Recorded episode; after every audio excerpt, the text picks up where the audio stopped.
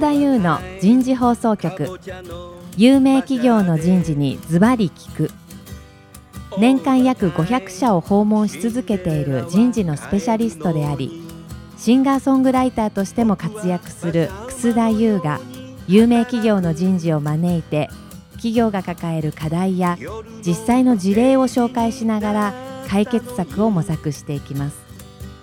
この番組は株式会社マネジメントサービスセンター。日本オラクル株式会社。ビジネスコーチ株式会社。株式会社ワークスジャパンの提供でお送りいたします。楠田優の人事放送局。パーソナリティの楠田優です、えー今日は東京港区赤坂の赤坂インターエアの4階のフロアから、えー公開収録番組ということでですねお送りいたします、えー会場にはたくさんのあの企業の人事の方があいらっしゃいます、えどのぐらいいるのかぜひですね番組をお聞きの方にちょっと拍手をしていただきたいと思います。皆さんぜひ拍手してください。ありがとうございます。約800人ぐらいいるといいなと いう思いでですね、番組の方を、えー進めていきたいと思います。今日のテーマは、これからの企業人事で活躍するために必要なことおになります。では早速ですが、パネラーの方をご紹介いたしましょう。株式会社人事執行役員人事戦略室室長の法地戸健太さんです。法地戸さんどうぞよろしくお願いしますお。願いします。ありがとうございます。続きまして、カルチャーコンビニエンスクラブ株式会社執行役員人事部長の松浦俊夫さんです。松浦さんどうぞよろしくお願いします。よろしくお願いします。はい。今日はこのお二方をですね、交えて、これからの企業人事で活躍するために必要なことということでですね、まあ、トークセッションという形で番組を進めていきたいなというふうにそんなふうに思いますので、どうぞよろしくお願いいたします。さあ、それでは早速なんですけども、お二方の簡単なこう自己紹介をですね、お話しいただければいいかなと思います。まずじゃあ、ジーンズの星野さん、お願いいたします。はい、えー改めまして、放置戸です。よろしくお願いいたします。まずは簡単な自己紹介ということなので、えっ、と、キャリアはここまで大きく3つぐらい、あの、ブロックあったかなと思ってまして、実は前半は、6年ぐらいはあのリクルートの中でいわゆる事業部門の中で営業と営業企画の仕事をしてました要するに人事ではありませんでしたで社会人7年目になるぐらいから人事に、えー、とやり始めまして、まあ、リクルート卒業したのが2013年なんですがそこまでは比較的人事の機能体でいうと、まあ、ほぼ全ての機能体を、まあ、実務担当と、まあ、あとはマネージャーとして、まあ、担当してましたという感じです。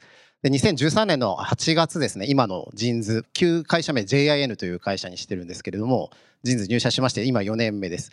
で特徴的なことは人事の責任者として入社をしてるんですが現在は実はあの国内に今店舗が約330店舗あるんですが330店舗のまあ言うなれば営業部として例えれば営業全体の責任者もしながら人事の責任者をしているというのがキャリア的には比較的変わってるかなというふうに思っております。いいですね。人事と営業責任者両方やってると。まあそうですねねそんな話もいろいろできればと思いますのであーありがとうございよますろしくお願いいたします。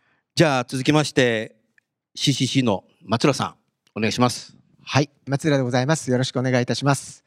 僕はその95年に大学を卒業した後にですね新卒で、えー遊撃メーカーあのパチンコの機械を作ってる会社に入りまして、えーそこで主に総務とか、まあ、広報とか経理経営企画といったずっとこうスタッフバを経験してまいりましたで約12年ほど在籍した後にですね、えー、コニーローファン包丁さんと同じくリクルートに移りましてリクルートで最初にやった仕事はオフィスの引っ越しということで はい、そうなんです。都内12カ所ぐらいからですね、今あの東京駅の横に本社ありますけれども、そこへの引っ越しというのが最初の仕事。なるほど、なるほど。はいで、その後に人事に移りまして、えー人事としては、いわゆるグループ人事ということで、当時まあグループ会社がもうだいぶ増えてきてましたので、うんその各人事のその統括業務であったりとか、あとまたそのグループのことをよく知ってたことがあったこともあり、今リクルーター分社化を2012年10月にしましたけれども、まあそれを推進していくところを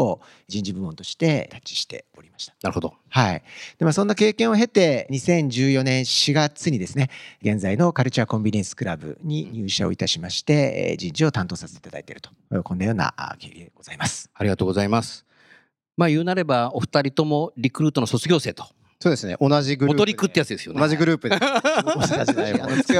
並べてたまたま。していましたので、うん、なるほどね。そんな時の裏話もうんできた、ら。まあその中でいろんなエピソードをねお話しいただければいいかなというそんなふうに思います。ちなみにちょっとお約束で聞きたいんですけどもお二人とも企業の人事にの仕事をしたくて会社入ったんですか？もともとの、新卒ですか、いうん、やーそれはさすがに私はキャリアで今ご説明申し上げたようにもう全くないですよね、はい全くないです。うん、なるほど。松浦さんは？僕もなかったですね。なかった。はい。で今こうやってね人事の責任者やってますけど人事って面白いなと思った時っていつ頃ですか？そうですね。僕は松浦さんねまず。時に移ってから半年ぐらいしてからだったような記憶があるんですけれども。半年ぐらい。はい。引っ越しいやいや引っ越しはねあの総務の時にそうかそうかそうか。ええその後 あの人事を担当するようになって。なるほど、はい。うんあの非常にそのマネージャーの方々がこうはい。メンバーに向き合って、うん。えーそしてそういうそのメンバーをこう育てていく。うん。でこのメンバーにどれだけこう向き合えるマネージャーがいるかで、うん。その組織がまあ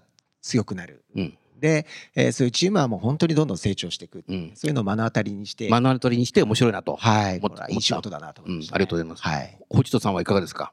人事を始めて2年ぐらいですかね。2年ぐらい経った、はい、うん。ただ2年ぐらいは最初はなんか葛藤してた。まあやっぱり労務担当から私始めてるんでなるほど。経験ある方いるかもしれませんが、うん。覚えることことも多いですし、確かにね、はい、知らない人間がやるとなかなか知ってる人間の壁をなかなか越えられません。おっしゃる通りだね。ここはねでそれぐらいまあ後でもお話出るのかも出させていただくかもしれませんけど2年ぐらいちょっと転機になるような仕事もあったりして、楽しいというよりはなんかすごくやっぱりやりがいがあるんだなとかなるほど。楽しいという言葉でちょっと私くくりづらいですが、うん。そういうふうに思えるようになってきました、はい。ありがとうございます。じゃあ星人さんあの続きで教えてほしいんですけども今まで入社以来のねその人事のキャリアということで、はい。まあ、特に一皮向けたはい経験だとか、はい。上司との何かこうエピソードだとか少し何かお話しいただけますか？今の話にも少し出したんですけども少しだけあの時間取るかもしれませんがご紹介させていただきたいんですけどお願いします。はい2008年ぐらいですね。ちょうど10年前ぐらいの仕事なんですが、はい。実は労務の時に労働時間の管理担当をしたんですよ。おでー今やその働き方改革がバズワードになってますけど10年前なんで皆さん大体想像できると思いますが、想像しました今、まあ、ああいう時代です。うん、で特にリクルートという会社はもういないんで私喋ってもいいような気がする リクルートの方かなり聞いてますから この番組。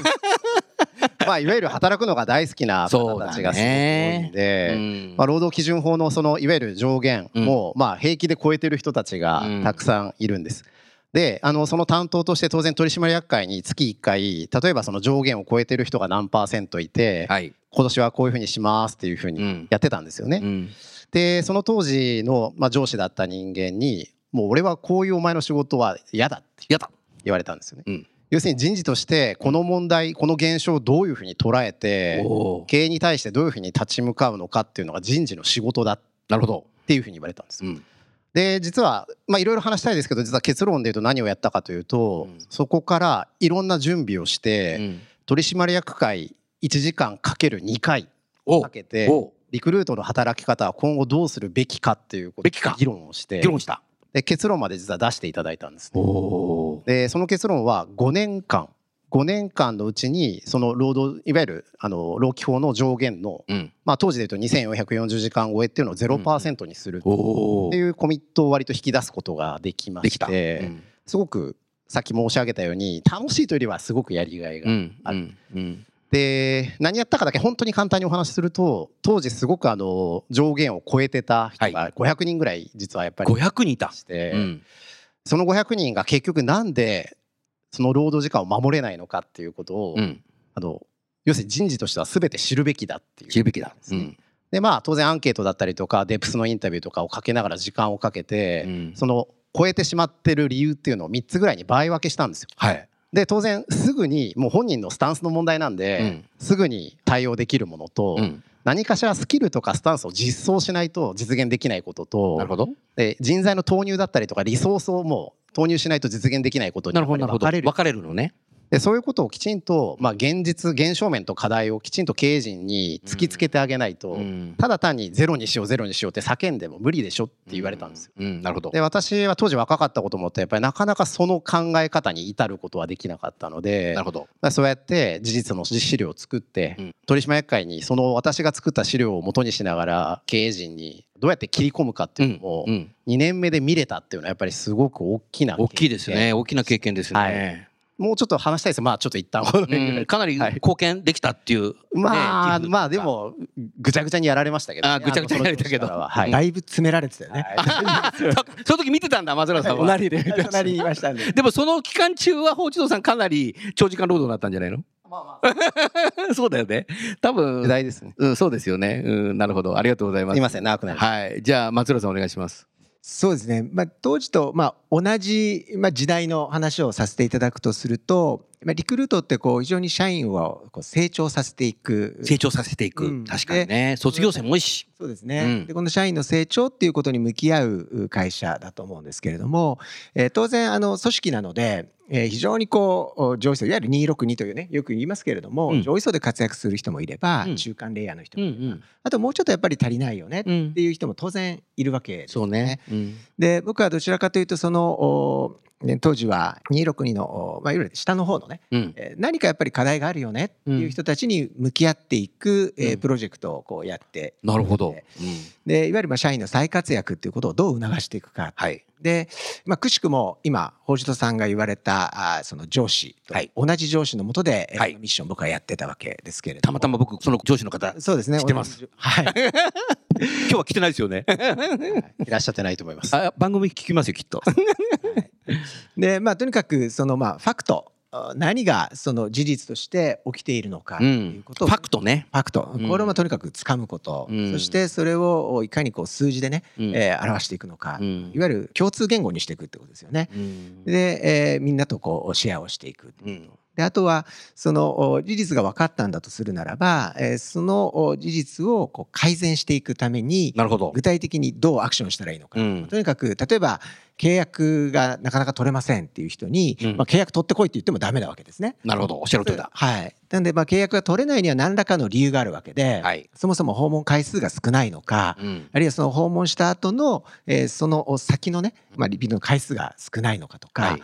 えー提案力がそもそも弱いのかとか、うん。何がダメなんだと。でそれはなぜダメなんだっていうところをこう掘り下げていって、なるほど。えーまあ、極端なことを言えばもう朝挨拶をするみたいなね、おー。えっとすごくこう身近な行動からうん。その具体的に設計をして、うん。そしてそれを現場できちっとやりきっていく。うん。あのそういうようなことをこう、まあ、現場のマネージャーとこう共同しながらやっていったっていうのが、えー当時の思い出、なるほどね。はい、でも先ほど松野さんのねファクトっておっしゃったけども多分これからの時代っていうのは多分そこが HR アナリティクスとかね AI を使ってデータがこう取れるってくるんだろうね多分ね。でそういう意味ではねそのない時代から あなたたちはいろんなねアンケート調査したり現場に行ったようなことしてやってきたっていうことかもしれないですね。ありがとうございます。さあそういう中で今度事業会社でまあ今は人事の責任者という形で今2社のですねぜひ今ビジネスのことを少しお話をいただけますか。今現状どうなってるのかと今後のビジネスの方向保一さんお願いします、はい、ありがとうございます。お話申し上げましたように、ジンズという小売業を展開しておりますと、うん。まあ今約330店舗国内にお店がある。僕ねあ、はい。8本持ってるよ。あありがとうございます。そういう方が100万人ぐらいいるという。えーしまして実はあの海外にも展開しております。今中国に約100店舗107店舗ありまして台湾に14店舗でアメリカに4店舗ありサンフランシスコにありますよそうですね。サンフランシスコの一番ユニオンスクエアというああ一等地ですよねあそこ。そうですねで今後の展開でいうとこれも後の人事的な側面も出てくると思いますけども、はい。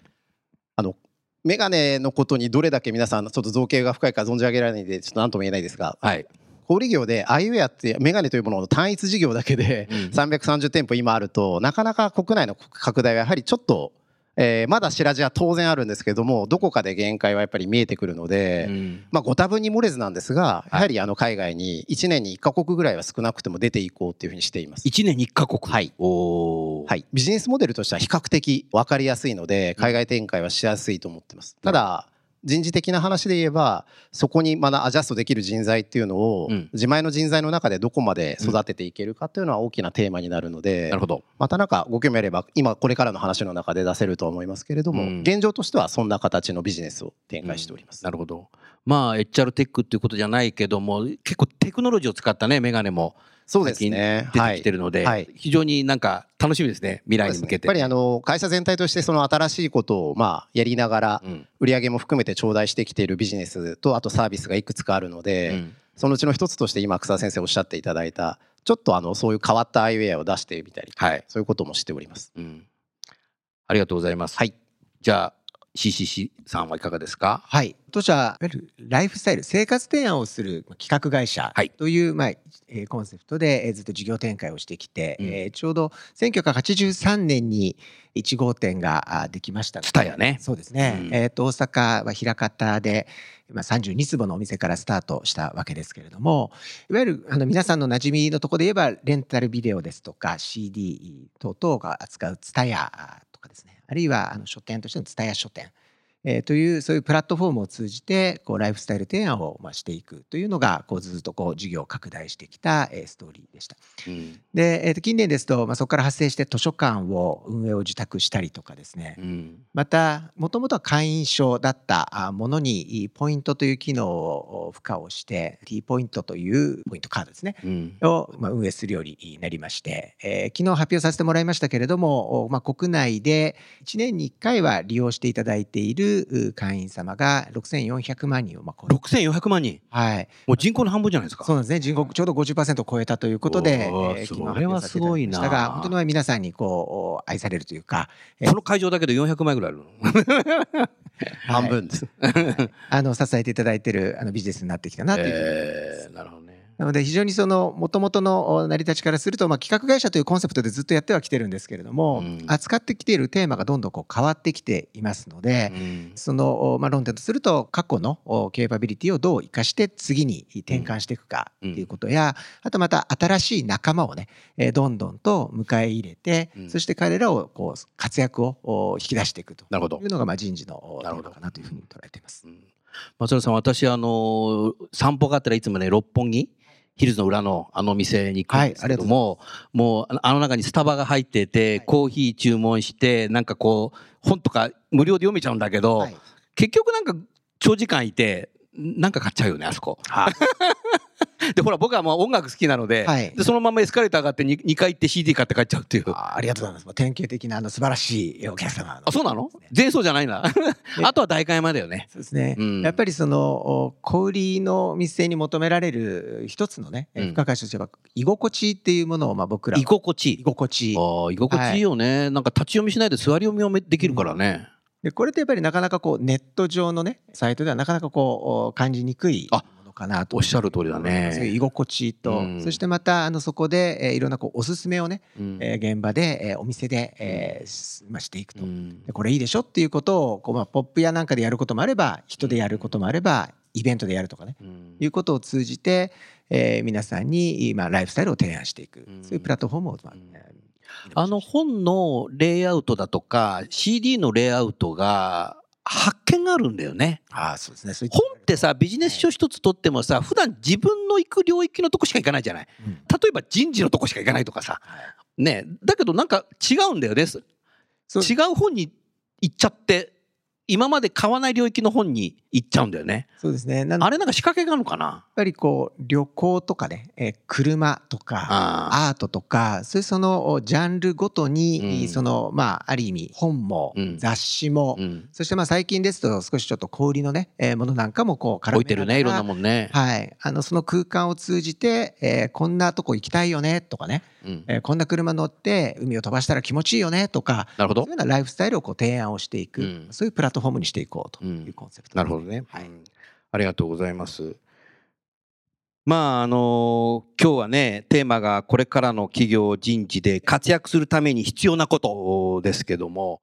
まあ、まず最初に、まあ、自社のことから少し話してほしいですけども、はいはまあ、お二方人事のヘッドとして今部下に対して人事の部下に対してどういうことを期待されていますか、部下に期待することも自分が期待されていることもあんまり変わらないと思いますし、うんここに座ってらっしゃる人事の方とも多分同じなんではないのかなと思うんですけれども、うんまあ、あえて言葉にすると結局経営のその事業戦略の実現のためにどうやって人と組織の面で寄り添えるかが人事の仕事だというふうに定義はしてるんで、はい。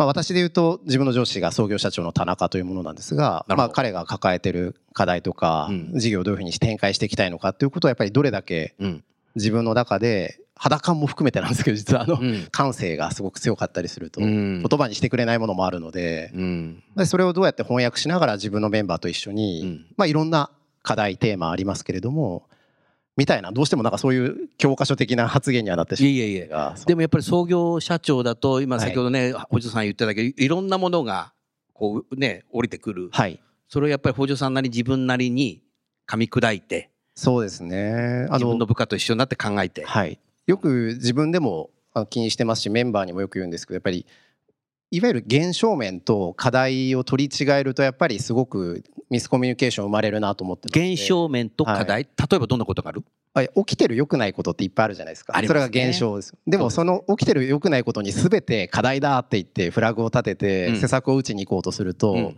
当然優先順位もあるわけですしその会社様が置かれてる環境も違う中で、うん。まあ、正直スルーしなきゃいけない現象面もいくつかあると思うんですよ。なるほど。ただそれをなんかあの現象面の選択と集中面、はい、例えばなんですけど、私は2013年に、えっと、ジーンズ入社しましたと。はい比較的こう好調が続いている会社だと思っていただいている方が多いんですけど実は2000、たまたまなんですが私が入社した2013年の8月から20ヶ月間1年と8ヶ月間はいわゆる小売業の指標でいうところの既存添削費っていうものが20ヶ月間下回り続けたんですよ。うんこれ小売りの方分かると思うんですが結構な事態です ちなみに。あの新しいお店ができるんで全店作費っていうものは上回るんですけどあの既存店がやっぱりあの100%を切ると、まあ、日経さんとかにもだいぶ叩かれます。はい、でそういうことがあったんですね。うんでえっと、今の現象と課題っていう話をするときに、まあ、私も人事の責任者で入ったんで経営会議にも入ってましたはいでその時にやっぱりみんながいろいろ言うのはジーンズ PC というあの実はあのパソコン用のアイウェアがあるんですけどもね。それが一巡してみんなにはい、その届いたんでああ売り上げが減ったんじゃないのか。なるほど。とか。うん。まあいろいろ言われるわけですね象徴的なことを言われるうん。で私はやっぱそれはすごく現象だと思って。現象ね、えただ例えばですけどそれはくだらないファクトですけどファクトを一つ取るだけでも全然違くてなるほど。私たちの売り上げの中でいわゆるジーンズ PC の売り上げ何パーセントかというと15%なんですよそうなんだ。15%です。うん。だから15%が一巡したところでやっぱ20ヶ月は下回らないんですよね、だから本当の課題とかテーマがどこにあるのかっていうことをあの確認をはい。していきました。うん。でやっぱりそうすると85%は既存のいわゆる視力矯正用のメガネが売れてるわけなので、なるほど。それが売れなくなってるわけですよね。うん。でそれが売れなくなってる理由は当然商品の話もあればうん。人の話もやっぱりうん。出てくるんです。うん。それがあの人の例えば数の話もあるし、はい。接客スキルみたいな話もあります。なるほど。で当時何をやったかというとその時にうん。結論として何をやったかというと、うん店舗数の比例するものとは別として400人の人員を増やす。っ400人を増やす、はい。ていうこととうん。店舗スタッフの従業員の年収うん。を10%引き上げる。おお。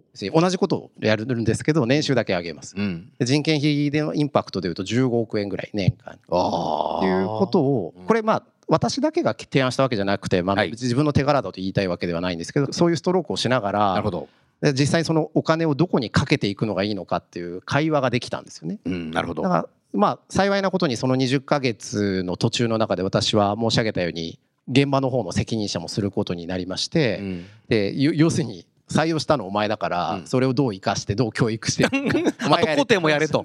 前工程と後工程もやれと。いう話なんですけど なるほど。で一緒にこうやらせていただきながらまあなるほどもちろん凸凹ありますけど今比較的堅調に推移をできてたりはするんですが、ねまあ一つの例ですけど、なんかやっぱりそこを取り違えるとすごく人事人事としてというかまあビジネス全部そうなのかもしれませんけどなんかすごく良くない方向にうん。向かうかなというのは実感値としてありますけれども。そうするとさんとしてはね創業社長と一緒になって何かこう議論ができてはい。こうしようっていう決断してもらってはい。それを実行してその後後工程で育成していくと。いうそうですね。かなり経営に貢献している。いやどうなんでしょうね。あのでもそういう北斗さんの下にいる部下ってはい。多分幸せだと思うねその生の話とか多分聞いてくれるだろうし、まあそれも自分からは発言しづらいですあのメンバー今今日来てるんであそうですいるんですか？いやいやじゃあ後でちょっと前に出てもらう。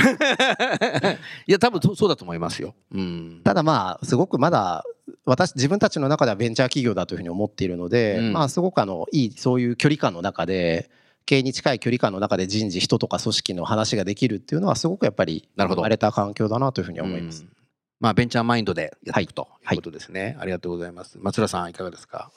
そうですね。まあもともとえーまあ人事のメンバーにねどういうことを期待してるかとかどういうことをこう、まあ、推進していくのかっていうところでしたけどそうですね。まあ僕自身はなんかこう人事のこの4月にもメンバーと話をしてたんですけど人事というそのセクションはなんかこうお母さんお母さん、うん。なんかねお母さんでありたいなっていうね男性でも。うんそうそうそう、うん。なんで僕はあのじゃあ年男ママだねとか言われてるんで あのかなと思っていて、うん。そのいわゆるこう事業でこういろいろと稼いでくる人たちは仮にお父さんだとするとね、うんうん。うん、そこでこう働いてる人たちはこうメンバーはまあ子供たちだとするとなるほどまあそのこの成長をね願わないえー母親とかいないわけで。うん。うん、なのでそのメンバーのお皆さんを、まあ、外から迎える人もいればねうん。既存の人ももちろんいるんだけれどうも、えーその人たちのこう成長っていうことに向き合って、うんそれをどう引き出していくのか、うん。でまたそれをそのなんて言うんでしょうお組織の風土というか、はい空気を作っていくのもお母さんの役割なんだろうなというのもあって、なるほど。なので社風というかね、うん文化とかうん。いうところに、まあ、よく口癖と家庭の口癖とかしつけとか言いますけれども、うん。なんかそういうところで、えー自分たちがこう貢献していくのか、うん。まあ、そんなようなことをこう意識しながらうん。向き合っていくとのがあ今自身の僕のスタンス。うんはいいいですね。ありがとうございます。そうすると、今後ね、このテーマである、格論入ってくるんですけど、これからの企業で活躍するために人事として何が必要なのかなということを考えたときに、今、社会的によく言われてるのが、先の見えない時代だとかってよく言われるじゃないですか。そういう中でやっぱり人事のプロフェッショナルとしてやっぱやっていくにはまず若手の人には何をしていけばプロフェッショナルとしてまたは将来の松浦さんや法一戸さんのサクセッサーとしてそれはちょっと大げさかもしれないけどそういう立場に行けるのかなっていうの何かヒントをね今日お越しのオーディエンスの方または番組お聞きの方にメッセージを発信してほしいんですけど最初じゃあ松浦さんお願いします。そうですね、まあ、僕自身がその人事という、まあ、ある意味ファンクションにね後半の方から入ってきたっていうこともあるのかもしれませんがその人事の仕事をしているっていうようなこうスタンスではなかったなと。おそうなの？うんなのでなんかこう人事って、えーなんとなくこうどの会社にもなんとかあるし、うんねえーでそこにはこういろんなこう企業計算だとか労務とかあーあるいは制度設計とかもいろんなこう機能あるんだけれどもなんかそれをやろう演じようというふうにしていくとなんかこうちょっと違うことになるなというふうに思っていましてなるほど。なので、まあ、さっき言ったようにその、まあ、お母さんっていうふうにね捉えるんだとするならば、はい。まあ、その技はいっぱいあっていいわけです。で、えっと、いろんな打ち手を使いながらとにかくそのメンバーや、うん。えー社員の皆さんがうん。元気に、うん。そして活躍をしていく。で結果として事業が伸びてね、はい。そして顧客価値が広がっていくっていう、まあ、そういうふうになっていけばうん。非常にいいなというふうに思っていまして、うん。なので人事の仕事をしてるというよりは、うん。その先にあるその何に貢献してるのかっていうところに向き合っていけるとうん。すごくいいなというふうにうん。僕は思って。うん、なるほどね。はまあ、例えばこうもっとビジネスのことを知るとかうん。現場に行くとか、っうん。ていうこともある。そうですね。だからそのためには今まさにおっしゃっていただいたように北条さん自身がその授業のねさっきのまあ現象面から、うん。えー本当の課題を設定しに行った、はい。でその先のストーリーを描きに行ったってこれはすごくいい話だと思うんですけれども、はい。そういうそのお授業のことを本当にとにかくよく知る。でそのためにもまあ現場の人に足を運ぶとか、うん。場合によっては一緒に営業同行に連れてってもらうとかなるほど。そういうようなこともして僕はいいと思ううし、ん。で一方で社員のことの情報って人事部門が一番多分持ってるはずなんですね。確かに。で過去の経歴から評価のことから、うん。えー僕らの会社ですとそこにさらにいろんなこう性格のことや、えーうん。趣味とかね、うん。まあいろんなことを集めていくわけですけれども、うん。そういうことをうまくそのお使いながら今度その社員の皆さんに対して次こういうキャリアあるよっていうことをお勧めしていくことができたらねうん。あのすごくいいなというふうに思思いますし、そのためのなんかこう引き出しはね、はい。とにかくいっぱい持ってればいいと思うんですけれども、その引き出しをなんか実践するだけでことが目的になるんじゃなくて、うん。その先のなんかこう価値をねちゃんと作っていく。なるほど。こういうことに向ければすごくいい組織というか、なるほど。になっていくんじゃないかな。うん。今のね松浦さんのその話で例えば営業の方にお客さん連れてってもらうとかって言ってましたけどまさにこれデイブ・ルリッチの言ってるアウトサイドインになりますよね。でやっぱりそういう形で多分現場え例えば営業でもいいですけど信頼関係を作ったり営業の人は何を苦労してるのかっていうことだとかそういうことをやっぱ知ることで何かもっとこうしたらいいんじゃないかとかまた先ほどのファクトじゃないけどそういうことがこう見えてきたりとかねいろいろこうある形でやはり HRBP になれる可能性っていうのも多分ありますよね。そうですね。すごく大事なことだそうしていかないといけないってことですね。はいうんそもそも松浦さんは人事に仕事しだした時になんか人事の本とかって読みまくったの？あそうですね僕がちょうど、まあ、リクルートで人事部に配属になった時に、はい。えーご存知かリクルートの中にワークス研究所という組織が、あなるほど。社内にいっぱいあるんだ。はい、でそこも兼務をさせていただいたんですね。そうだって。その時は僕はお会いしてんだよ。あそうですね。ね。はい、うん。あのわずか今思い出したよ。はい。1年でしたけれどもそこを兼務させていただいて、うん。で過去のあのワークス誌を、まあ、ほぼ全部読んだのと、なるほど。社内にあるんだ。はい、でそこに出てくるあのおすすめの書籍とかね、うん。その読んだり、うん。またあと企業の人事の皆様にえーお会いできる機会が多かったもんですから、うん。ワークさんにいるとそうだね。はいまあ、そこでこうリアルなケースをいろいろとこう教えていただいて、うんでそこからなんとなくこう自分としての、まあ、うん感覚というものを、まあ、そこで、えー作っていったと。作ってた、はいうん、なるほどね。まあでもねともすると人事ってなんか新しい制度とかちょっとブームトレンド的なことを外で聞いてきたり何かいろんなとこからね見たりしたものをなんかこれ自分の会社でやりたいなとかっつって多分皆さんの立場だと下から上に上がってきちゃうこと多分あるんだろうけどもそれだけじゃダメだね。多分ね。そうですね、うん。まあでもマインそれも重要だけど。マインドとしてはマインドとしては重要だよな。うん。マインドとしては重要だけどね。ね。うん。はい。まあなるほどな。課題がね皆さんそれぞれ違はい。う中で生まれてきてる施策だとだからもう多分人事って多分ベストプラクティスってのはないんで多分、うん。うん、ありそうでないかもしれない。ということはやっぱり自分の会社のビジネスを知るってことはやっぱり今後なおさらそういうふうになってくる、そうですね。だからまあビジネスのことを知って社員のことを知る。うん。でどういうふうな活躍をしてほしいかっていうことを、うん。まあ、信念を持ってまた向き合うっていうね、なるほど。いうことができればそれがもしかしたらいい方になるんじゃないかな。なるほど、ね、まあ、少しだけ面倒くさい時代になったなと思う。めんどくさい時代、あのうん。多分あちょっとやっぱり私たちすごい最近この機会で会うことが増えてうん。2人で話してて、うん、やっぱりリクルート特殊な会社だったなと思う。特殊な会社だったなるほど。だからそれぐらい言われると勝手に「あ現場が大事ですね行ってこい」って言われて、うん。僕らそれぞれのカンパニー担当人事してたんで、はい。例えばじゃらんの担当人事であじゃないの担当やつさんね。まあ、例えばやってたんですよね。でそうすると現場行ってこいって言われるんで、まあ行って跳ね返されてっていうのを何度もやってで勝手にそうやってまあ頑張ろうと思えるんで行くんですよ。はいで面倒くさいって申し上げたのは自分のメンバーとやっぱり向き合ってても若い子はマインドとしては頑張ろうっていうのはあったりするけど、うん、飛び込んでいけない子もすごくやっぱり増えて。現場も忙しいから相手にしてくれないっていうのももしかしたら例えば現場に行ってこい、えーってこい。現場のことを知りなさいというふうに言っても、うん人によってマネジメントスタイルはもちろん違うと思いますけどもうはい。一歩二歩踏み込んであげて、うん。具体的に現場に入るというのはどういうことで、うん。どうやってやるのかまでやらないとやっぱり動き出しが悪い子があそこが面倒くさいってこととね、思います、うん、きちんと説明しないと。でもしょうがないんでしょうがないですはい、それはあのそうやってきちんと寄り添ってあげた方がいいです。具体的に言うと私はどこまで、えっと、メンバーに要求するかっていうと、はい会議の中で起きた人事の用語ってあ人事が例えば初めてのメンバーがいたとしたら、はい。人事用語っていっぱい出てくるじゃないですか。ありますね。何でもいいんですけど例えばじゃあ人材開発会議やってます。うん。で当然リクルートの人材開発会議の意味合いとうん。人事の人材開発会議の意味は当たり前ですけど違います。おっし。ゃる通りだ。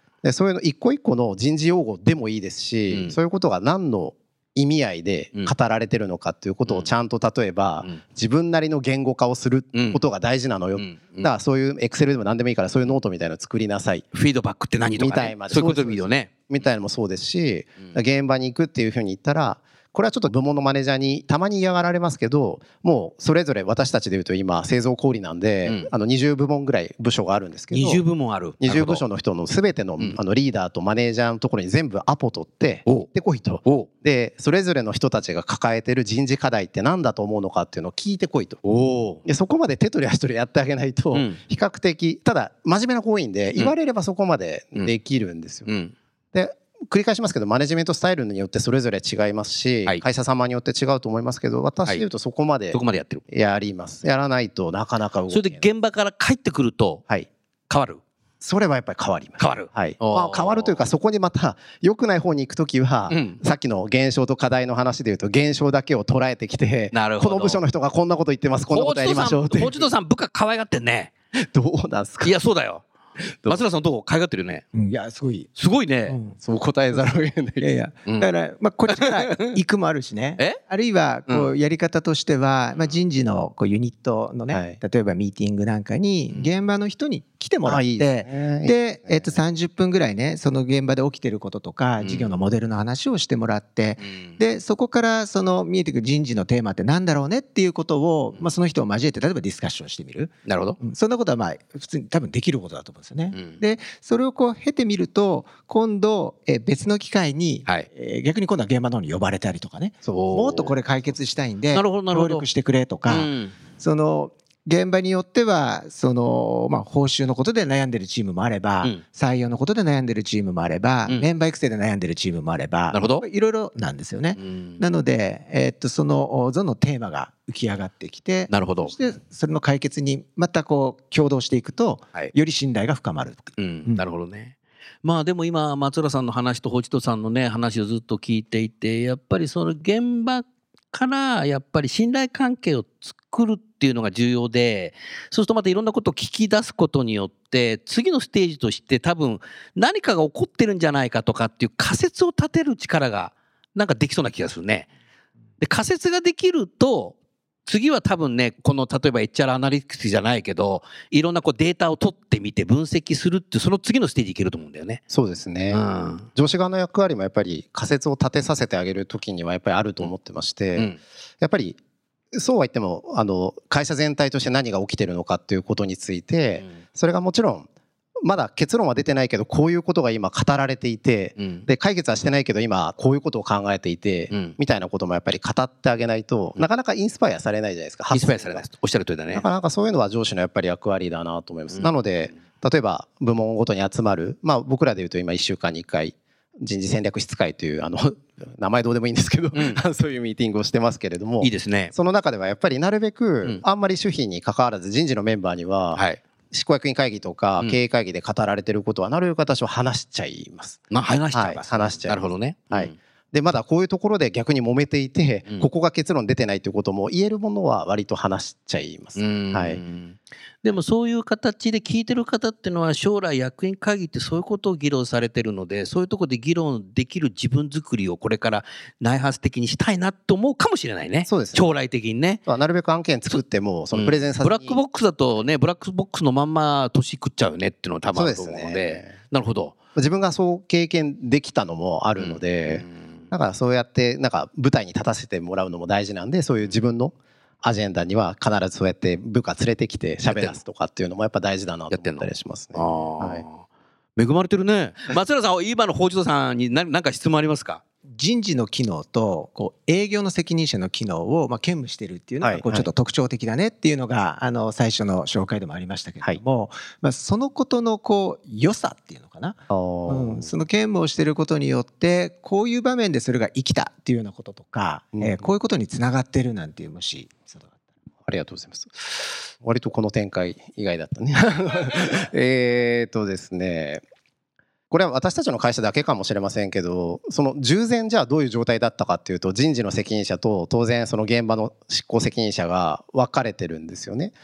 でただ従業員構成で見ると300店舗あれば3000人スタッフがいるわけなんでその店舗側の責任者の方がたくさんの従業員抱えてるわけじゃないですか。そうですよね。でもちろん人事の責任者である私は本部スタッフは200人ぐらいです。でもちろん店舗の人事の評価だったりとかそういうところにも当然人事としてやるんですけれどもやっぱり現場の声強いんですよ。強いんです。なるほどね。なので人事として店舗の評価の項目を例えばですけどこういうふうに変えた方がいいんじゃないんですか？こうこうこういう課題があると思うんでっていう話をしてもはいまあそれはなくても大丈夫だからみたいなそういう感じにやっぱりなってた時代もやっぱりあるんですよね。なるほどねで何が言いたいかというともうお察しいただけると思いますけどそれが両方自分で見れるので現場で起きてることのその店舗の現場で起きてることの良くないことを人事的な側面でまあさっきたまたま一つの事例でお伝えしたりもしましたけどなんかそういうのはすごくコントロールはしやすいです。うんただ逆に相当自分を律しないといけないと思っていて、うん全部自分で言葉悪く言えばコントロールしようと思えばできてしまうのでおっしゃるとりだね。なるべくその自分が考えてることをその第三者である、まあ、上司もそうですけどそういうボード会みたいな場の中にきちんと持ちかけてこういうことを考えてやろうとしてるんだけど客観的に見てどう見えるのかっていうのはなるべく自分をこう律しないと危ないなというふうには思います。なるほどね、はい。うん。ありがとうございます、逆にほほちとさんなんか松浦さんに質問してみたいことありますか？ね。私は逆にあのやっぱりあの3つの領域がその CCC って事業部門がある中で、うん。従業員もそれぞれ多くて、多いよでね求められる結局スキルスペックがだいぶ違う中で、うん。何をゴールにしながらどうそのシナジーを生みながらのマネジメントするのかっていうのは僕ら単一業態なんですあーそうか感覚がないんですよね。私も聞きたいそれ、はい、今3つっていうふうに言っていただいたのが、まあ、まさにこういわゆる TSUTAYA とか TSUTAYA 書店というのはプラットフォームのところの話と、まあ、そこでいうこうライフスタイル提案をしていくコンテンツを作っていっている、まあ、映画とかね書籍とか作っていってる出版系のところ。それと T ポイントの事業という、まあ、データベースマーケティングをやっていってる事業と。いう大きくこの3つを多分あの捉えて言ってくださったんだと思うんですけれども。あの本当に言っていただいている通りあの非常に求められる人材像とかね、えそこのスキルとかいうところにはだいぶ違いが出てきてるのは事実ですと。うん。ただやっていきたいことというのはそのプラットフォームを通じてライフスタイルをまあ提案していきたいんだと。でそれをまあ企画をするう企画マンを作っていきたいと。いうことをゴールだというふうに置いた時にはフィールドの違いはあれどもそのこれいいでしょっていうことをまあ提案するであるとかあるいはその何かと何かを組み合わせて新しいそのプラットフォームをまたそこでえー作り出していくとかうん、いうそのことに関してはあの共通なわけですよね。なるほどなるほどなのであのそういう視点を持って、まあ、取り組んでいける人材をこうどう育てていくか。でそれをそれぞれのやっぱりフィールドにどうしてもやっぱり専門性の違いが出てきているので、うん。えーなので僕らも先ほどこの分社化をしましてね。はい。でそれぞれの会社ごとに人事制度もお少しずつこう変えていきながらうん。求めていく成長ということの、まあ、ストーリーを変えてってるっていうのが今なるほど。の実態ですね。うん。変えるけどでも共通にしなきゃいけないものもある、ね、それのその人事間の中でのその、うん。なんていうんでしょうコミュニケーションってどうしてるんですか？例えばあのいわゆる企業風土をねうん。守っていくところはやっぱり共通にしたいとかいうところがあるので、まあ、そこは広報とも連動しながら、うん。えー規範をどう作っていくかっていうことにはまあ向き合ってますと。うんでまたその今事業間の人事はどうあのシナジーを出しながらやってるのかっていうところについて言えば各その事業会社で人事をやってるセクションのリーダーは全てえーホールディングスのおグループ人事ユニットというところにみんな兼務をしていただいてそしてまあ週に一度。でえー細かな案件があればまあほぼまあ日々ね毎日のようにミーティングを通じてえーコミュニケーションを取りながら情報を常に共有化していくというか、はい、レベルを合わせていくっていうことなるほど意なるほどね外と聞いたことなかったです。いますよありがとうございます。あのー渋谷のね CCC さんの本社のオフィス行くと、はい何かさあの代官山のさ店舗はいがそのままオフィスになってるような感じ、あありがとうございます。これお店なんじゃないかっていう感じでなんかみんな働いてますよね。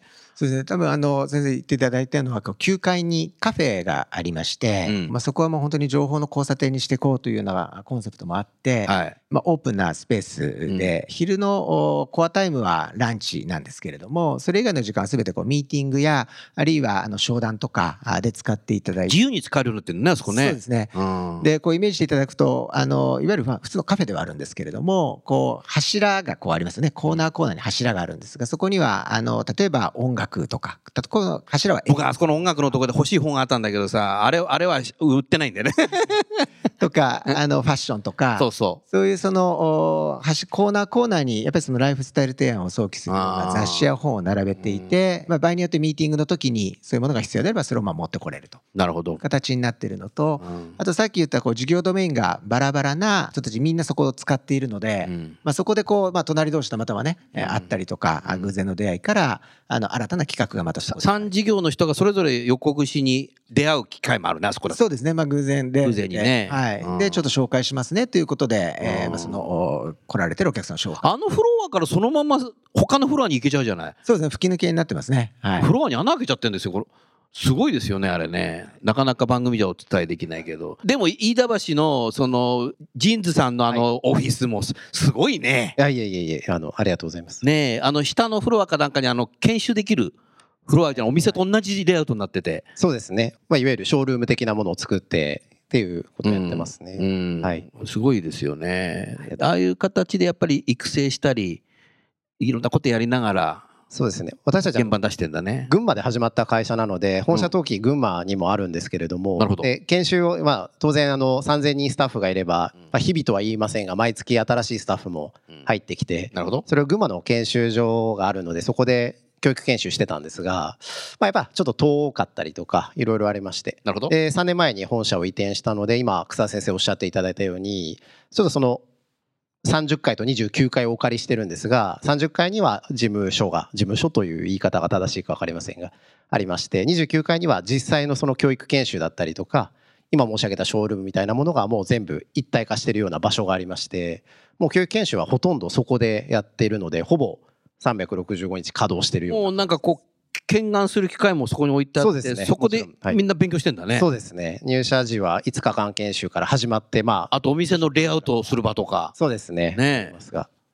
やらせていただいてすごいですねはいありがとうございますいえ今日のねあの会場のオーディエンスの方をちょっと見るとあの人事の部長さんもね何人かいらっしゃるなと思ってるんですけどもまあ先ほどはね若い人事の方にっていうメッセージだったですけどまあ管理職の方である人事の管理職であれば部下に対してどうやってこれからやっぱりねキャリアとか育成とかしていけばいいのかなって今までのお二人の、ね、経験の中でももしかしたら話したかもしれませんけども少し何かメッセージを発信していただけますか？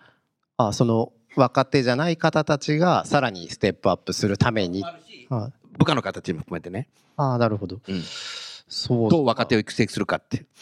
まあ答え答え言っちゃってるのかもしれないですけど。あいえいえ、あうん。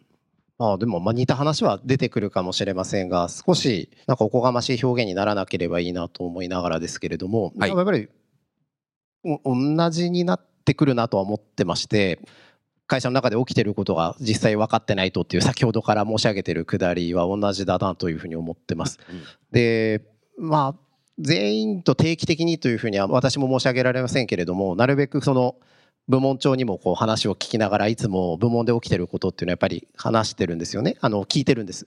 で何が言いたいかっていうとその部門長の人たちその部長クラスの方たちっていうのも結局例えばですけど上司である私を飛び越えてでもトップが何を考えてるのかっていうことは当然聞きに行く機会は作らなきゃいけないですしそれ上司もうん。場を提供するんですけどなるほど。やっぱりリアルで聞くことを怠ると私はですけどうん。なんか感度はやっぱり鈍るなっていうふうに思いますんでそういうのはあります。まあ、あとはそうですね。やっぱり勉強会みたいなものとかちょっと私最近全然行けてませんけどそういうのも大事だなと思いますし、3万人話して恐縮ですけどもう一つだけ申し上げると私自身で言うと、はい。2年前にちょうどあのちょっと機会と縁があってあの大学のビジネススクールにちょっと行かせていただいたあそうんでしですけど、たよねやっぱり良かったです、良かった？はい良かったです。なるほど。あの何かというと、うん。どうしてもアウトプットが増えちゃっていたので、うん。インプットがすごい枯れてるタイミングだったんですよね。普通逆なんだよね、インプットする人多いんだけど、アウトプットしない人はい、なのでその1年間の中でまあ実は1年間のプログラムだったんでそんなに回数が多かったわけではないですが人数少ない中で早稲田のビジネススクール行かせていただいたんですけどそうでしたね。クラスメート5人しかいなくてですね で毎回毎回の授業のタイミングでまあ人事もありましたしまあいろんな経営企画とかもあったんですけどやっぱりそれぞれの先生たちがまあ先生もご存知の方たくさんいらっしゃ。ると思いみんな知ってます。はいそこの。そことやっぱり先生は3時間1回3時間の授業なんでうん対話でもう話すしかないんうですよん実際そのあなたの現場で何が起きてるのかって聞かれるんですよね。それなかなかきつい質問でしうて、ん。でそれに合わせてあなたはどういう組織を作ってるんだっていうことを聞かれたりとかなんかその対話によって自分の視野が、まあ、インプットによって視野が広がってきたなっていうのもあるので何が申し上げたいかというとやっぱり方法手段は何であれやっぱりインプットって怠ると良くないんだなということをお伝えしたかった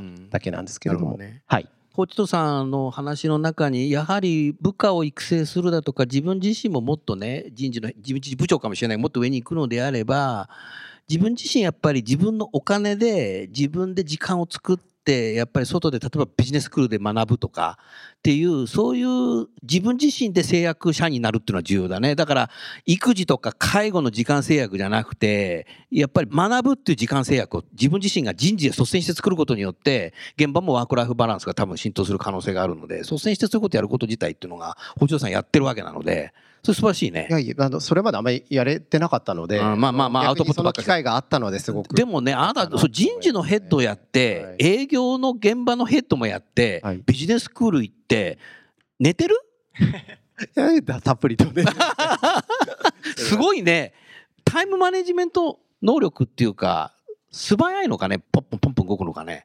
素晴らしいですね。まあでもそれぞれにメンバーあのがいるので優秀な部下がいる、ねはい、やっぱりそこはあのきちんと権限で先ほどから聞いてるとやっぱりいろんな人と話をしてるね。ああそうなんですかね。あんまり自分のことって皆さんもそうあこれ客観視客観視フィードバック。そうなんです。ありがとうございます。なるほど。はい。すごくそこを感じたな。もちろんそのどう？そうね今今の本当インプットを増やすってすごく大事なことだなと思っていて、うんはい、僕自身はこうまあ、リクルートの時代から今の会社に移る。去年までかな。あるところで、まあ、経営企画のねマネージャーばっかりが集まってグループマネジメントについて考えるような、うん、あのまあ、場があるんですけれども、うん、まあ、そこのファシリテーター的な形で、うん、えー、約7年間かなあれはずっとサポートして、はい、いろんな会社の人たちと出会うんです。それは極力人事の人ではない人たちとそのセッションをやるっていうのがまず一個のインプットだったなと。はい。うん、であとはまあ人事の他社のね人事の方々と共同で勉強会やったりとかなるほど、はい、いうようなことはあの繰り返しやってるなというのを今の星野さんの話も聞きながらね、うん、改めて自分の行動を振り返ったなっていうのがまず一個、うん、で一方その対メンバーっていうところに関してでいくと、はい。うん、そうですね。これは本当に非常にもう皆さんも多分やられてることだと思いますけれどもとにかくまあメンバーがどういうその思いでね、はい、えー、どうなっていきたいのかっていうことをとにかく対話を通じて引き出していって、はい、そしてそれをこう実現していくことに向けて何ができるかをまあ共に考えていくっていうのがまあ非常に大事だなっていうのが、なるほど。あの、はい、改めての理解ですね、はい。ありがとうございました。はい。番組をお聞きの皆様いかがだったでしょうか、えー、今日はお二人のゲストの方を交えてですね、たくさんの話をしていただきました。それでは、あの、最後にゲストの方をご紹介して番組は、えー、終わりたいと思います。えー、株式会社ジーンズのホーチドさん、カルチャーコンビニエンスクラブの松田さん、どうもありがとうございました。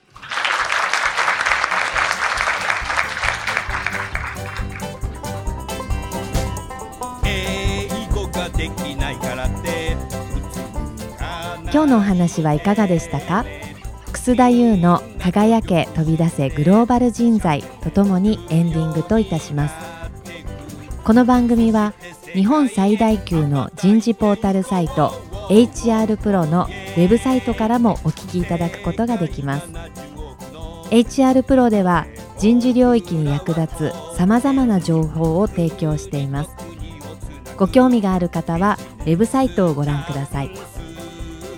この番組は企業の人材戦略人材育成のプロフェッショナルカンパニー株式会社マネジメントサービスセンター先進テクノロジーで企業の人事業務を革新する日本オラクル株式会社人と組織の生産性を高めるビジネスコーチ株式会社企業の人材採用支援キャリア支援を通じて人と企業の持続的な成長と価値創造に貢献する株式会社ワークスジャパンの提供でお送りいたしました。